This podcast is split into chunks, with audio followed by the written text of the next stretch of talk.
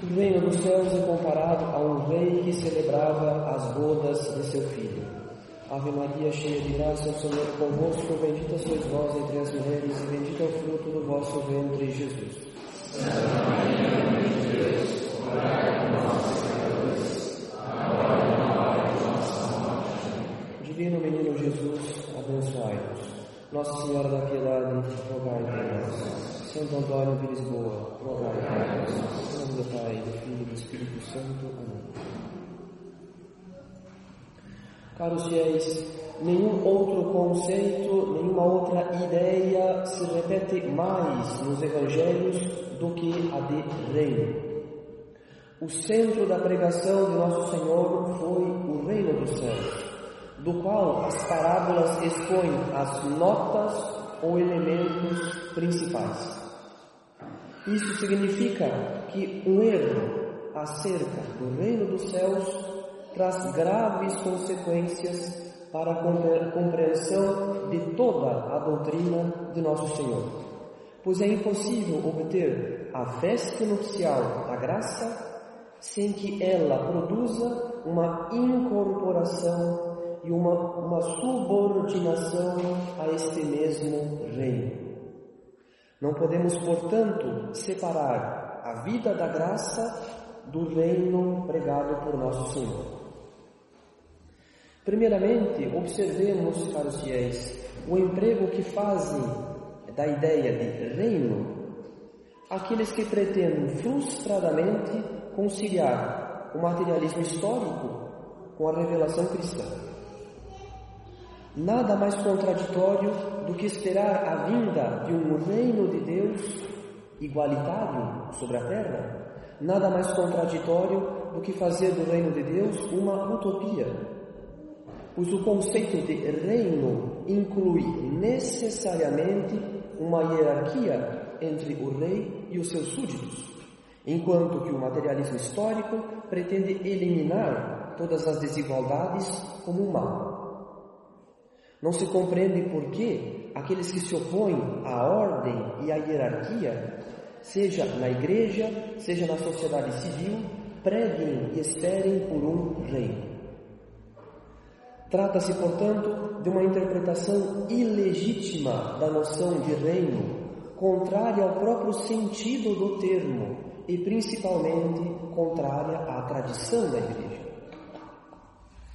Mas se não quisermos abusar da noção de reino, devemos conhecer o seu sentido no tempo daqueles a quem nosso Senhor se dirigia durante as parábolas. Assim, para os judeus daquele tempo, o rei é o que possui o comando e a supremacia, que pode usar de seus súditos conforme suas necessidades ou interesses. Para eles, a realeza é de origem divina, pois o rei é representante de Deus que governa, protege e faz justiça. A noção de reino de Deus, ensinada por nosso Senhor, caros fiéis, não se opõe à noção que os judeus tinham de um rei e que serve de analogado, isto é, de comparação para a parábola do Evangelho. Não foi o governo monárquico que Nosso Senhor condenou, e sim o messianismo político dos judeus, que fazia do reino de Deus um mero reino temporal, ou melhor, a restauração do paraíso na terra. Não foi o governo monárquico que Nosso Senhor condenou, e sim o messianismo político dos judeus, que fazia do reino de Deus um mero reino temporal ou melhor, a restauração do paraíso na terra. Nosso Senhor não condenou os reinos temporais ao instituir o seu reino espiritual.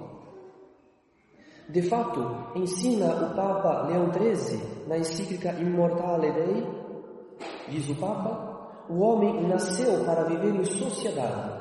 Portanto, não podendo, no isolamento, nem se proporcionar o que é necessário e útil à vida, nem adquirir a perfeição do espírito e do coração, a providência o fez, o homem, para se unir aos seus semelhantes, numa sociedade tanto doméstica, a família, quanto civil. Única capaz de fornecer o que é preciso à perfeição da existência. Mas como nenhuma sociedade, continua o Papa, pode existir sem um chefe supremo e sem que a cada um imprima o mesmo impulso eficaz para um fim comum, daí resulta ser necessária aos homens constituídos em sociedade uma autoridade para regê-los. Autoridade que, tanto como a sociedade, procede da natureza e, por consequência, tem a Deus por autor. Conclui o Papa. Ouvimos o que disse Leão XIII em sua encíclica. O homem foi feito para viver em sociedade, mas nenhuma sociedade pode subsistir sem um cabeça, sem um chefe que lhe dirija constantemente ao fim comum dos membros. Santo Tomás exemplifica que um navio não pode se dirigir até o seu destino recebendo impulsos de diferentes ventos para lugares diferentes, se não for dirigida pela, se não for dirigido o navio pela habilidade do capitão. A diversidade de ações dos homens precisa ser coordenada por um chefe, aquele que tem a responsabilidade sobre o bem comum, como diz o livro, livro de Provérbios, onde não há quem governe, perecerá o povo. Por esta razão, ainda que a Igreja tenha condenado comunismo, que faz do Estado uma espécie de religião, a Igreja não pode se opor ao Estado enquanto tal, porque uma sociedade sem autoridade não é natural. Pelo contrário, a Igreja sempre defendeu a união entre a autoridade espiritual e a autoridade temporal, entre igreja e Estado, para que a nossa santa religião católica não apenas tivesse liberdade de ação, mas fosse favorecida pelas leis do Estado. Não é possível confessar que Cristo é Rei se defendemos uma sociedade sem governo, ou praticamente sem governo, unicamente para remover todos os obstáculos ao livre mercado, como se o lucro material fosse um bem maior do que o Estado católico, ou como se a religião não passasse de um interesse privado de cada cidadão, menos importante que a produção de riqueza, ou como se a produção de riqueza fosse alheia a qualquer norma moral. Não basta condenar o comunismo, caros fiéis, é preciso ir à raiz deste mal, pois como declarou o Papa Pio XI na encíclica Quadragésimo Anno, diz o Papa, o liberalismo se tinha mostrado de todo incapaz de resolver convenientemente a questão social. O liberalismo se tinha mostrado de todo incapaz de resolver convenientemente a questão social, enquanto o socialismo propunha um remédio muito pior que o mal conclui o Papa Pio Se condenamos com a Igreja o socialismo, devemos condenar também com a Igreja o liberalismo em suas diversas aplicações, porque o princípio do liberalismo também é mau. Para o liberalismo, caros fiéis, segundo a definição de Leão XIII, na encíclica Libertas Prestantissimum, para o liberalismo não há, na prática, nenhum poder divino ao qual se tenha de obedecer, mas cada um é para si sua própria lei. Palavras de Leão. É do liberalismo que provém toda a libertinagem da sociedade atual, que se julga no direito de pensar e publicar mais os mais perniciosos erros contra a lei natural, contra a boa filosofia tomista e contra a doutrina da Igreja. Na encíclica Quanta Cura, Pio IX declara que o liberalismo não passa de uma liberdade de perdição, porque não faltarão homens que se, que se atreverão a resistir e a afrontar a doutrina da Igreja apoiados em uma falsa noção de liberdade. Afastados os erros do socialismo e do liberalismo, caros fiéis, só poderemos compreender o que é o reino de Deus quando tivermos uma justa noção do que é a sociedade natural. A natureza do homem exige a vida em sociedade e a diversidade das ações exige que um cabeça, um chefe, dirija todas as ações à consecução do fim, à obtenção do bem comum. Dito isso, a partir das características da sociedade natural, podemos facilmente notar que a Igreja é o reino de Deus do qual falam as parábolas. A Igreja é o centro da pregação de Nosso Senhor. A Igreja é um reino porque, pelo batismo, nos tornamos súditos de Deus, membros de uma sociedade na qual nos é dado participar da própria vida divina. Assim como na parábola o rei celebrava as bodas do seu filho, do mesmo modo, a igreja foi instituída para fazer dos seus membros convivas do próprio Deus pela graça santificante. A igreja é o reino de Deus, mas este reino admite três estados, porque nem todos os membros se encontram no mesmo estado de alma quanto à vida sobrenatural. Nem todos os membros se encontram no mesmo estado de alma quanto à vida sobrenatural. Nós outros somos membros da igreja militante que peregrina rumo à vida eterna e bem-aventurada do céu. As almas do purgatório fazem parte da igreja padecente, enquanto que os eleitos fazem parte da igreja triunfante. Dentre nós, alguns membros são vivos, os que vivem na graça, e outros são membros mortos, porque se encontram em estado de pecado. A igreja é o reino de Deus não apenas porque Deus vive e reina nas almas dos justos, como lemos no Evangelho. O reino de Deus não virá de um modo ostensivo, pois o reino de Deus já está dentro de vós. Apesar da vida da graça ser o cerne do reino de Deus, esse reino de Deus que está dentro de nós, a graça, este reino não poderia ignorar a natureza daqueles que são os súditos do governo divino. E bem sabemos que a natureza do homem é social, que o homem é constituído de corpo e alma. Por esta razão, erram aquelas correntes protestantes que reduzem a igreja a uma mera comunhão de almas piedosas, a uma mera comunhão espiritual uma igreja invisível. A graça é o cerne do reino de Deus, mas a igreja é uma sociedade perfeita e, portanto, dotada de visibilidade, de autoridade, de jurisdição. A igreja não poderia ser o reino de Deus se fosse uma sociedade imperfeita, se lhe faltasse alguns dos meios para a salvação dos seus membros. Nada falta à igreja, caros fiéis, nada.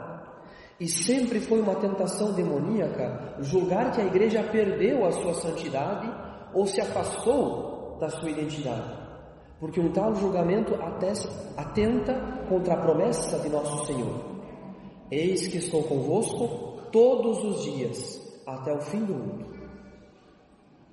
Os homens podem se corromper, porém a igreja é santa e santificante, fonte de santificação. Mas ainda que a igreja possua o depósito da fé, isto é, a integralidade da verdade revelada, ainda que a igreja possua os sacramentos e a Santa Missa, ainda que possua a autoridade hierárquica e a jurisdição sobre as almas, se a igreja for um organismo, um corpo, sem cabeça, não será uma sociedade perfeita, mas um monstro social e sobrenatural. Se a igreja for um organismo, um corpo sem cabeça, não será uma sociedade perfeita, mas um monstro social e sobrenatural. Mesmo os hereges e cismáticos concordam que Nosso Senhor é o cabeça da igreja, pois está escrito em Colossenses: Ele é a cabeça do corpo da igreja. Mas, em subordinação e por participação da cabeça invisível da igreja, que é Nosso Senhor, o Papa é o vigário de Cristo, o cabeça visível, ou como diria Santa Catarina de Sena, o Papa é o doce Cristo na terra. Sem a autoridade suprema do Sumo Pontífice, cada membro agiria por si mesmo, procurando administrar os bens espirituais por si mesmo sem uma coordenação verdadeira que faça desse conglomerado de órgãos e de membros um corpo verdadeiro. É a coordenação dos órgãos e dos membros pelo seu cabeça visível, o Papa, que a Igreja é o corpo místico, e não um simples conglomerado de órgãos e membros, sem hierarquia, sem autoridade.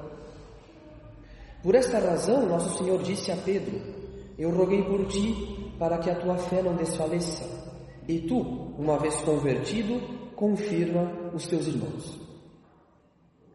O que se deve interpretar que nosso Senhor garantiu a Pedro e a seus sucessores a assistência do Espírito Santo para confirmarem na fidelidade à doutrina as almas do rebanho de Cristo. Do mesmo modo, nosso Senhor também pediu por três vezes a Pedro, após a ressurreição, apacenta as minhas ovelhas. O que é a garantia da autoridade suprema do Sumo Pontífice, em relação do qual, mesmo os bispos do mundo todo são também como ovelhas, pois devem governar a Igreja de Deus em subordinação à sede Roma.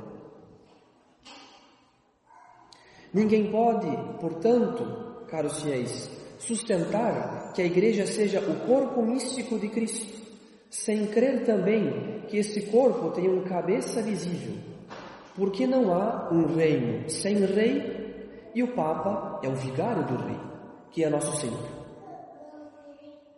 O Concílio Vaticano I, no século XIX, definiu explícita e diretamente a perenidade do primado petrino na seguinte sentença: se alguém, pois, disser que não é de instituição de Cristo mesmo, isto é, de direito divino, que o bem-aventurado Pedro tenha perpétuos sucessores no primado sobre a Igreja Universal, seja nada. Ademais, quando Pio XII declara na encíclica Mysticis Corporis que é absolutamente necessário que haja um chefe supremo visível a todos, para coordenar e dirigir a igreja até o porto da salvação, isso significa que a igreja não pode estar eventualmente privada de seu chefe visível por ausência de sucessores legítimos, com exceção, evidentemente, do conclave, pois existe o Papa anterior e aquele que será eleito em seguida. Portanto, caros fiéis, devemos nos precaver das teologias fáceis de autores que não conhecem o magistério da igreja, mas difundem internet afora certas sentenças que mal podemos conciliar com a teologia e o magistério da igreja. Devemos nos precaver não apenas da heresia protestante, mas de toda atitude de independência no estudo da doutrina católica, especialmente naquelas matérias reservadas ou difíceis. A promessa de que as portas do inferno não prevalecerão são o nosso consolo e a nossa paz em meio a toda crise, especialmente a nós. Louvado seja nosso Senhor Jesus Cristo.